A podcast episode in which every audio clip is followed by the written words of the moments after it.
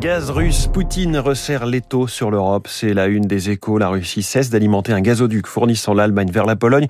On en reparle dans le journal de l'écho dans une minute. La tribune, de son côté, titre sur le PDG d'EDF qui entre en résistance contre l'État. C'est le titre. Jean-Bernard Lévy adresse un recours gracieux contre le bouclier tarifaire.